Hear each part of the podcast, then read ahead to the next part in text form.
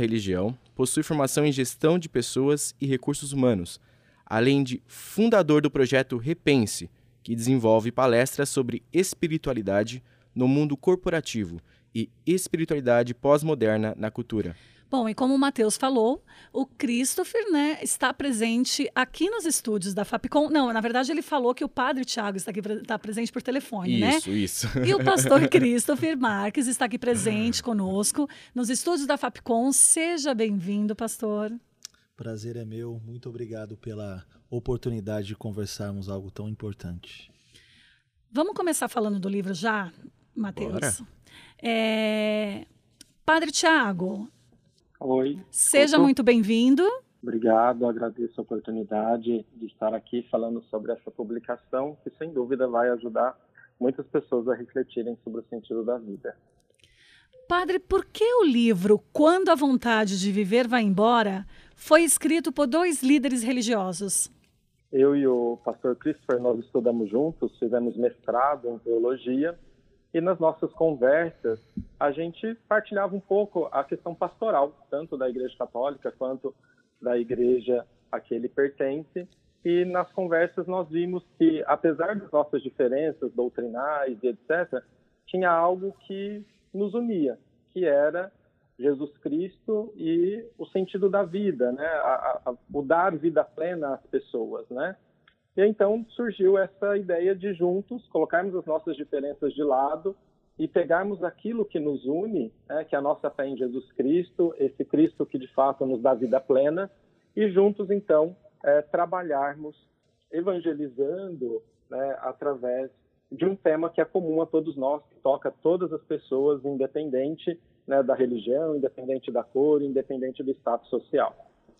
Uh, ainda, Padre Tiago, eu queria que o senhor explicasse um pouco de como que essa obra está dividida, né? Como que, é, mesmo feita a quatro mãos, vocês conseguiram, então, fazer a produção e a divisão da obra? Ela está dividida em quatro capítulos. Né? O primeiro capítulo vai trabalhar um pouquinho uh, os personagens bíblicos, querendo mostrar que ninguém é perfeito e que Deus utiliza, então, da imperfeição, das nossas limitações, para fazer a sua obra. Para isso, né, basta estarmos abertos à ação de Deus.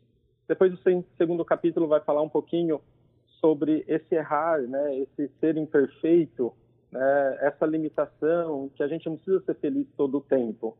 Né? E quando a gente tem consciência disso, a gente se abre de fato à ação de Deus. Então, é um pouco uma continuação dessa primeira reflexão feita no primeiro capítulo.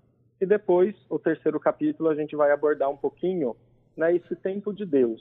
Que nós, enquanto seres humanos, temos um tempo, temos algumas vaidades, né, buscamos muitas vezes status, mas quando a gente olha para o projeto que Deus tem para nós, é, é, completamente diferente. O seu tempo é diferente.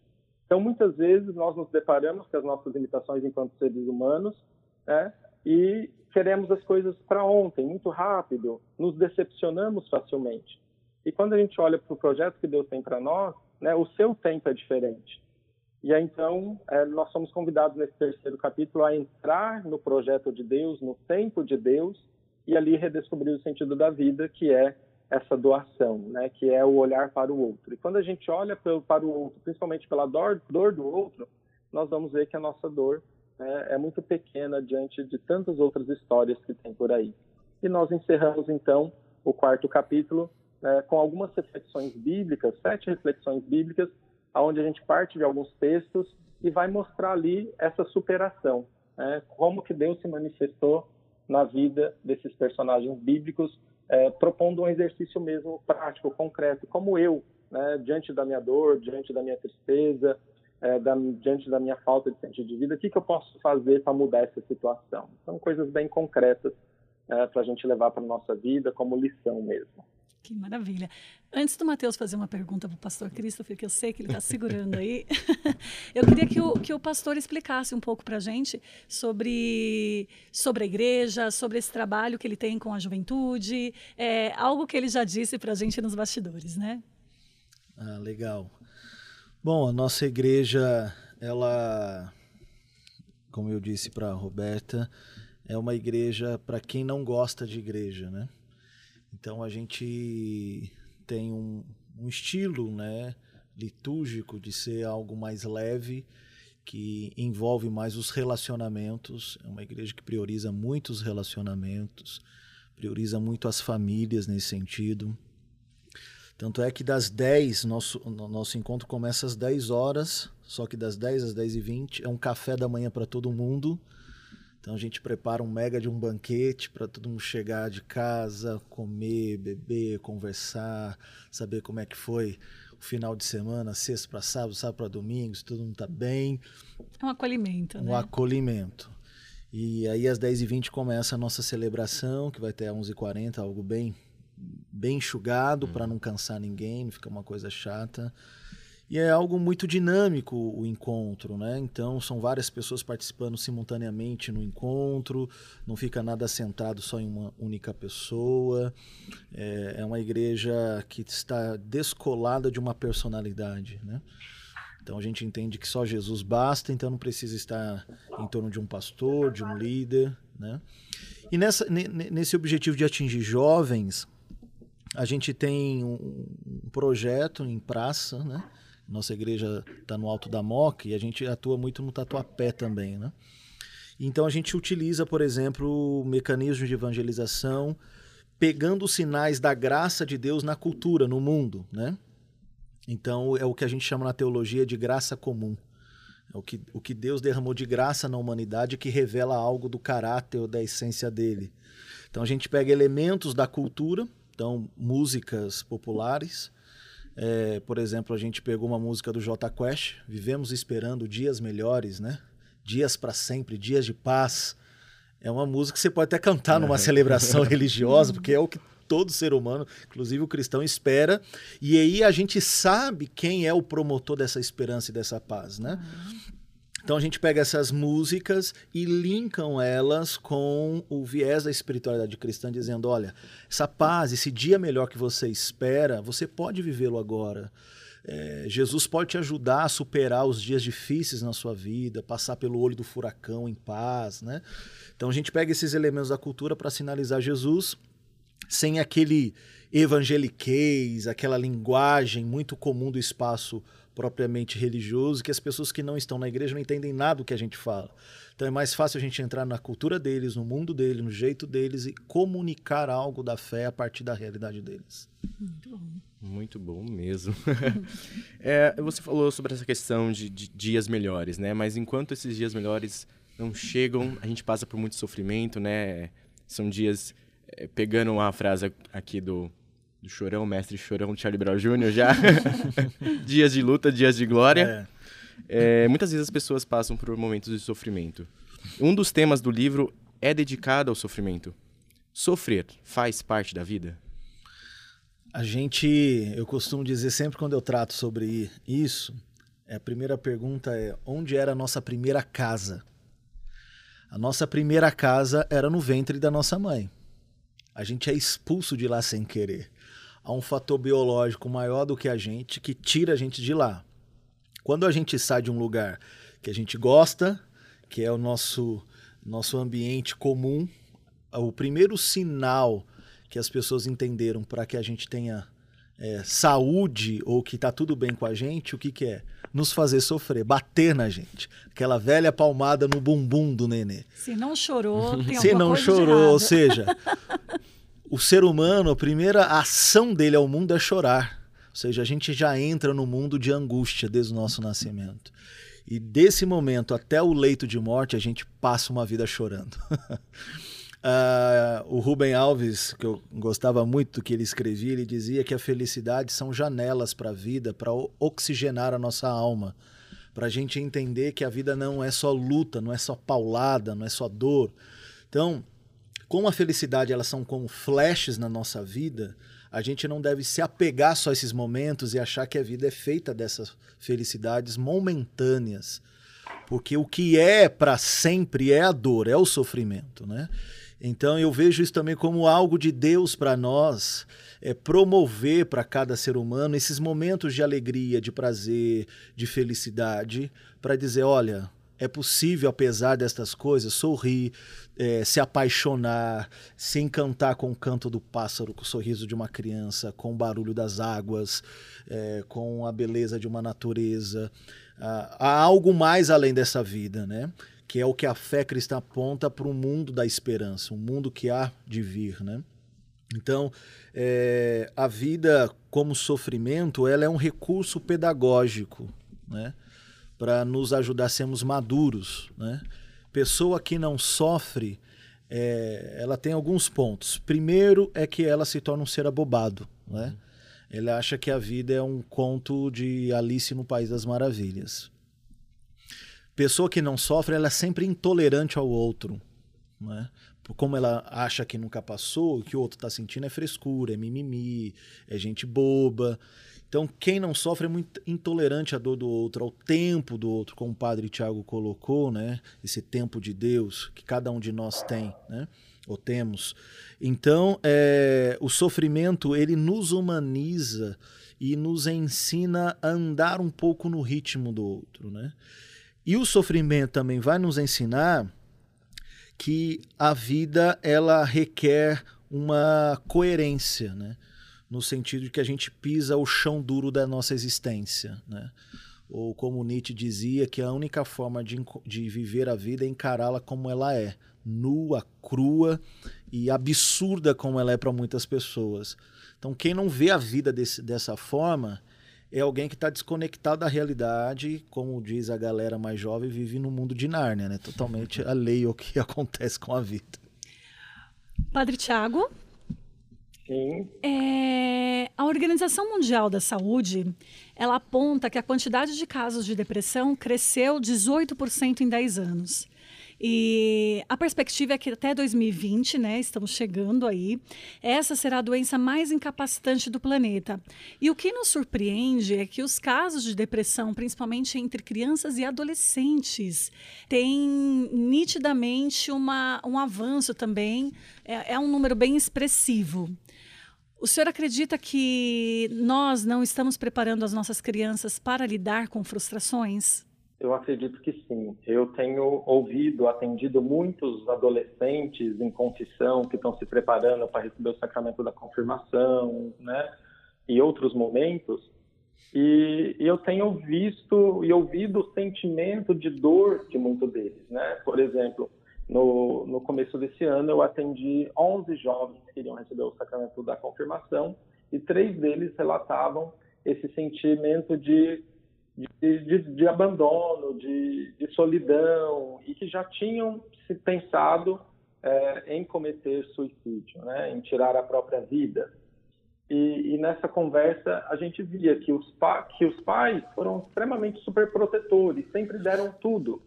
Mas chega um momento da vida que eles têm que lidar com a realidade, como o Christopher dizia, né? E, e então ali vem as frustrações. Então é importante é, talvez entramos aqui um pouquinho no campo da psicologia, apesar de não ser a nossa área, é importante que durante a infância a criança passe por algumas frustrações, né? não tenha tudo o que ela quer, porque é nessa faixa etária que ela vai aprender a lidar né, com o não ter e etc. Para que quando ele estiver aí na sua adolescência, na sua juventude, ele possa compreender mais fácil que a vida de fato não é tudo do jeito que a gente quer, né? Então, é, eu, eu, vejo que nós saímos de uma, pelo menos eu vejo os meus pais, né, que, que não tinham brinquedo, que não tinham isso, não tinha aquilo, e de certa forma o Brasil, o mundo melhorou muito. Né? Então, é, os pais, na tentativa de proteger os filhos, de não fazer com que os filhos passassem necessidade, a vontade que eles tivessem, acabaram sendo de um extremo indo para o outro, sendo super protetores. E isso, então, fez com que é, a, boa parte das novas gerações não soubessem lidar né, com esse não, não soubessem lidar com as frustrações que a própria sociedade, o próprio mundo vai nos impondo, né? Então, eu vejo que é essencial a gente, né, de fato, começar a pensar nisso, né? É, o não, às vezes, educa, o não, às vezes, forma caráter, e isso é importante. O não, talvez, dê o sentido para a vida, né? É, exatamente, sim. Uh, pastor, no livro vocês falam sobre a humanidade dos personagens bíblicos, né? E o que de fato eles nos ensinam sobre a vontade de viver? É, eles ensinam a ideia da superação, né? É, Santo Agostinho lhe dizia que conheça-te a ti mesmo e supere-te a ti mesmo, né? Então você olha isso para os personagens, eles, eles sabem da sua humanidade, sabem que são pecadores, né? no caso de, de Jacó, né, sabia que o seu nome significava traidor, impostor, enganador. Ele sabia de que estirpe ele era, uhum. mas ao mesmo tempo você o vê no vale de Jaboque lutando com Deus porque ele queria Deus. Então é saber, olha, eu tenho uma natureza ruim, eu tenho algo mal em mim, né? Usando uma linguagem freudiana, eu tenho sombras em mim mas eu quero que a luz sobreponha as minhas sombras para que isso saia de mim e eu viva mais na realidade da luz, que essa é a realidade da presença de Deus. E então no vale ele luta com Deus, Deus toca na coxa dele, ele fica desconjuntado para o resto da vida. Mas é, você vê que são, é, é, é, é são essas pessoas que Deus usa para dizer que não, elas não estão num pedestal muito elevado. Né? É, você pega, por exemplo, a ideia de Paulo em 1 Coríntios, no capítulo 1, a partir do verso 20, é, Paulo dizendo que Deus escolheu as coisas loucas do mundo, aqueles que não são, aqueles que não, era, não eram nada, para envergonhar os que se acham alguma coisa. Então parece que Deus gosta, né? É uma palavra um pouco chula que eu vou usar, mas parece que Deus gosta dos tranqueiras né, daqueles caras que se acham nada miserável, eu não presto, é, eu não vou dar em nada. Mas Deus fala: não, é, é, é você é assim mesmo. Quero. É, você está com um problema, você está angustiado, né? No caso de Moisés, que várias vezes pediu para morrer, te pediu, Deus, tira o meu nome do livro da vida. Você vai para o caso de Jonas alguém que era tão iracundo que queria o perdão de Deus para si, mas ao mesmo tempo não queria que Deus perdoasse as pessoas. E quando ele vê que Deus perdoa uma nação inteira, ele fala: Esse Deus é muito bobo, muito frouxo, eu quero morrer, eu não aguento mais essa vida. E Deus vai lá e toca na vida dele, restaurando as emoções. No caso do próprio profeta Elias, considerado um dos maiores profetas, uhum. que lá no 1 Reis 19 ele fala, no verso 4 Senhor, pode tirar a minha vida porque eu não sou melhor do que os meus antepassados. Então, esse senso que é muito presente da nossa cultura de comparação, né? Então, você olha para o profeta Elias dizendo: Eu não sou melhor que os meus antepassados. Então, ele tem um ponto de comparação do quem ele deveria ser e este nível que ele não alcançou, porque lá atrás, no seu histórico, ele tem gente bem sucedida, bem estruturada, que viveu talvez os valores que Deus queria e ele não conseguiu atingir, ainda sendo um profeta. E esse senso de comparação gera nele uma angústia, um estado de incapacitação, de a gente cometendo esse anacronismo de depressão, ele fala: Deus, me mata. É melhor eu morrer do que continuar vivendo desta forma. Uhum. Aí Deus vai lá, ministra o coração dele, o cura, ele se tranca numa caverna. E aí eu acho lindo a poesia do texto que fala que Deus, se apare... Deus aparece para ele, mas Deus não está num trovão, Deus não está num terremoto, Deus não está no fogo, mas Deus está numa brisa suave que bate rosto, no rosto do profeta. E aí percebe que para sentir Deus a gente não precisa de fenômenos extraordinários, mas é um Deus que atua no cotidiano Na e nesse e nesse cotidiano ele aponta sinais de esperança para nós, né? Então isso nos humaniza muito, né? Tanto é que o apóstolo Tiago no capítulo 5 vai dizer que Elias era sujeito às mesmas paixões do que a gente, ou seja, era um cara de carne e osso. Né? É, Padre Tiago, Sim. É, o senhor comentou que houve confissões, acredito que deve ser bem, deve ser frequente, de pessoas que têm depressão, algum tipo de distúrbio, né, é, desânimo, ansiedade. Eu trago aqui uma, uns dados da, da Organização Mundial da Saúde que diz que o Brasil é campeão de casos de depressão na América Latina. Cerca de 6% da nossa, da nossa população, um total de quase 11 milhões de pessoas, sofrem com, com a doença. Como nós é, podemos ajudar as pessoas? Como dar um sentido para a vida? É, como buscar a fé em meio ao desânimo e à depressão?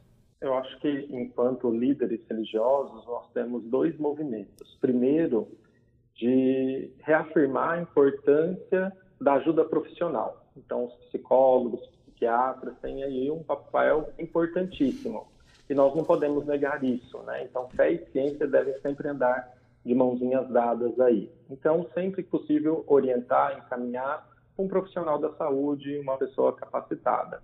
Mas também reconhecendo que a fé ajuda, a fé é uma aliada, né? E nós temos aí muitos dados que falam que a recuperação daqueles que estão doentes, né, por algum tratamento, etc., é muito mais rápido quando está aliada aí à fé, quando tem é, algo né, que, que ele acredita.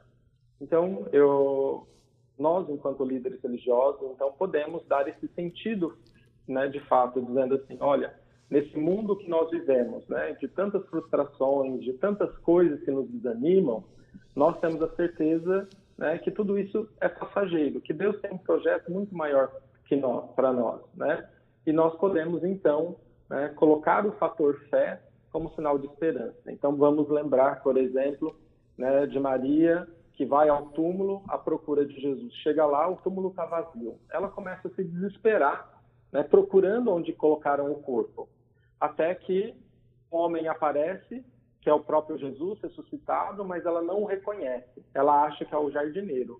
E ela então, aflita, diz, né, onde colocaram o corpo do meu Senhor? Me diz que eu vou buscar. Então imagina uma mulher frágil, né, de certa forma, né? mas ela não liga, ela vai lá, ela mesmo sendo uma mulher frágil, ela quer buscar o corpo, né? às vezes um corpo de um homem pesado, né? mas até que Jesus olha para ela e diz Maria. Né? Aquele nome Maria, aquela tonalidade de voz, aquele tim de voz, só Jesus tinha chamado seu nome desse jeito. E ela então reconhece o Cristo. E às vezes esse é o problema, às vezes a solução está na nossa frente, às vezes Cristo está na nossa frente, a libertação está na nossa frente. Nós estamos, mas nós estamos tão presos na nossa dor, nós estamos tão presos nos nossos problemas, que a gente não consegue achar soluções, a gente não consegue achar saídas. Então, a fé né, é, nos ajuda a, a, enxergar. A, a fé é essa luz que nos ajuda a vislumbrar horizontes diferentes, aonde a gente só encontra dor humanamente né, nós podemos achar a esperança.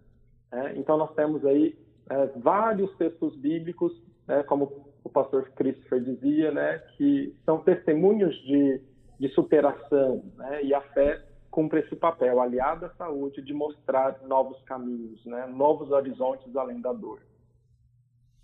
Então, é, eu vou pedir, eu acredito até que o, o, o padre Tiago já deixou uma mensagem, uhum. né? É, com todas essas palavras. Eu vou pedir, pedir agora para o pastor Christopher deixar uma mensagem também, não só para quem perdeu a vontade de viver, mas também para aqueles que precisam continuar nesse caminho, nessa busca do sentido para a vida. É, para quem está nesse processo da perda, né? Eu acho vital se cercar de boas pessoas, né? Eu tive um período da minha vida que enfrentei isso, né? Uh, esse cenário da depressão e além de ter me cercado de bons profissionais, me cerquei de bons amigos e gente que já tem uma certa caminhada de vida, que estão aí 20, 30 anos à frente de mim, que poderiam abrir os meus olhos, o meu horizonte para ver janelas de saída de esperança, né? Então isso é importante a pessoa se cercar de profissionais, de bons amigos, é, não procurar estar sozinha, porque essa jornada já é difícil e a tendência é o isolamento e o, o isolamento agrava a patologia, a doença. Então é permitir, essa pessoa precisa permitir que pessoas que a amem se aproximem dela para cuidar, para estar presente, para acolher, para chorar. Né? Às vezes a, a, presença por si só já basta mais do que palavras. Né?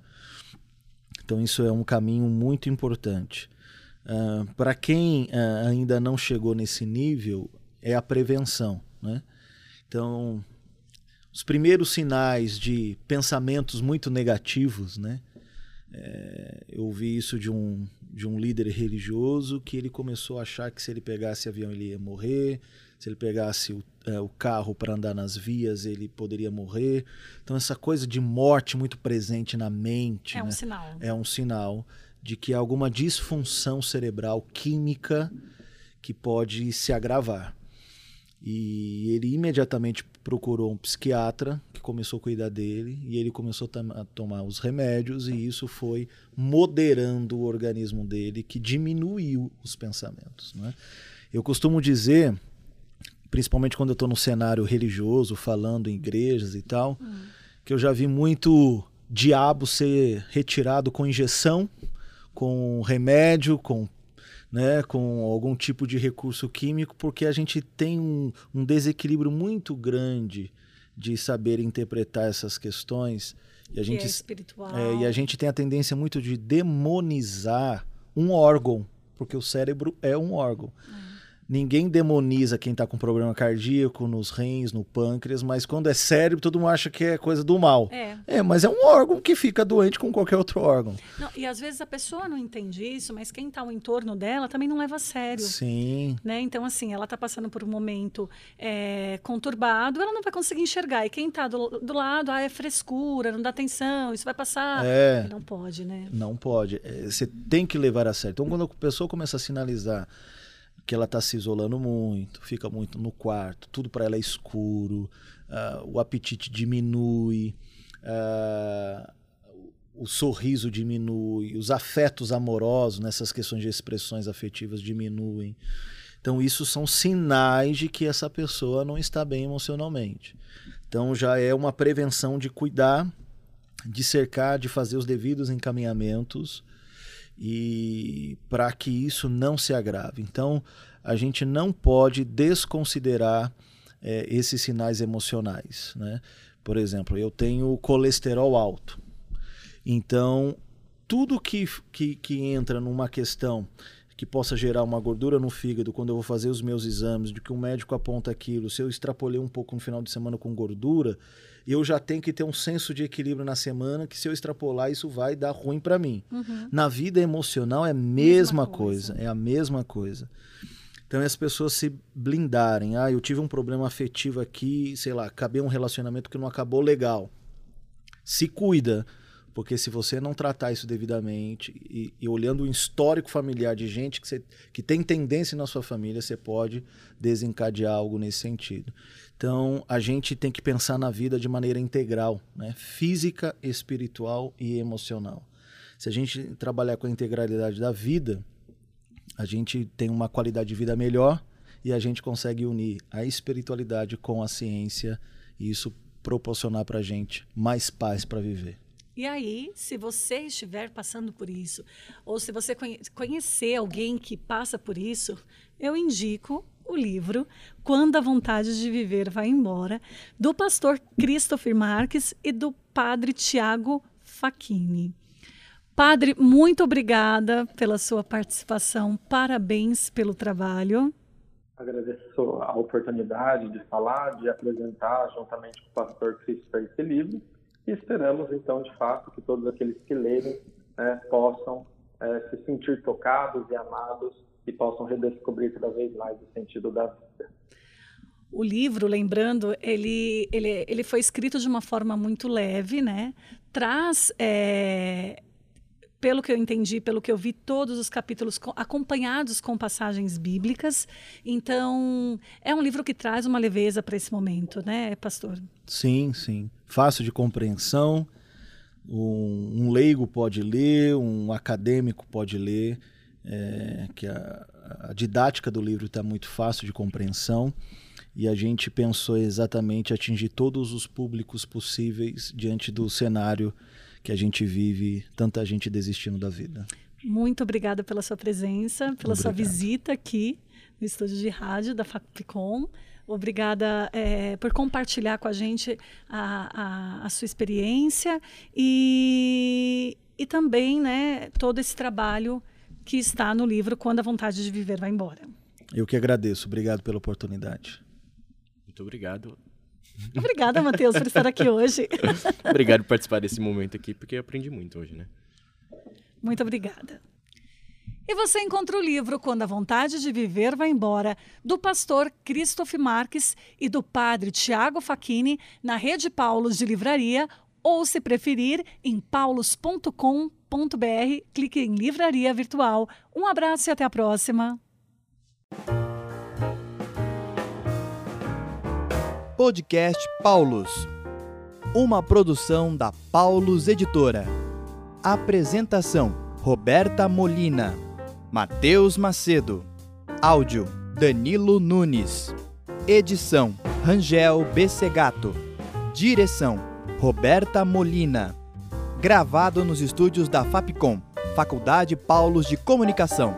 Saiba mais sobre a Fapcom em fapcom.edu.br ou ligue 0800 709 8707.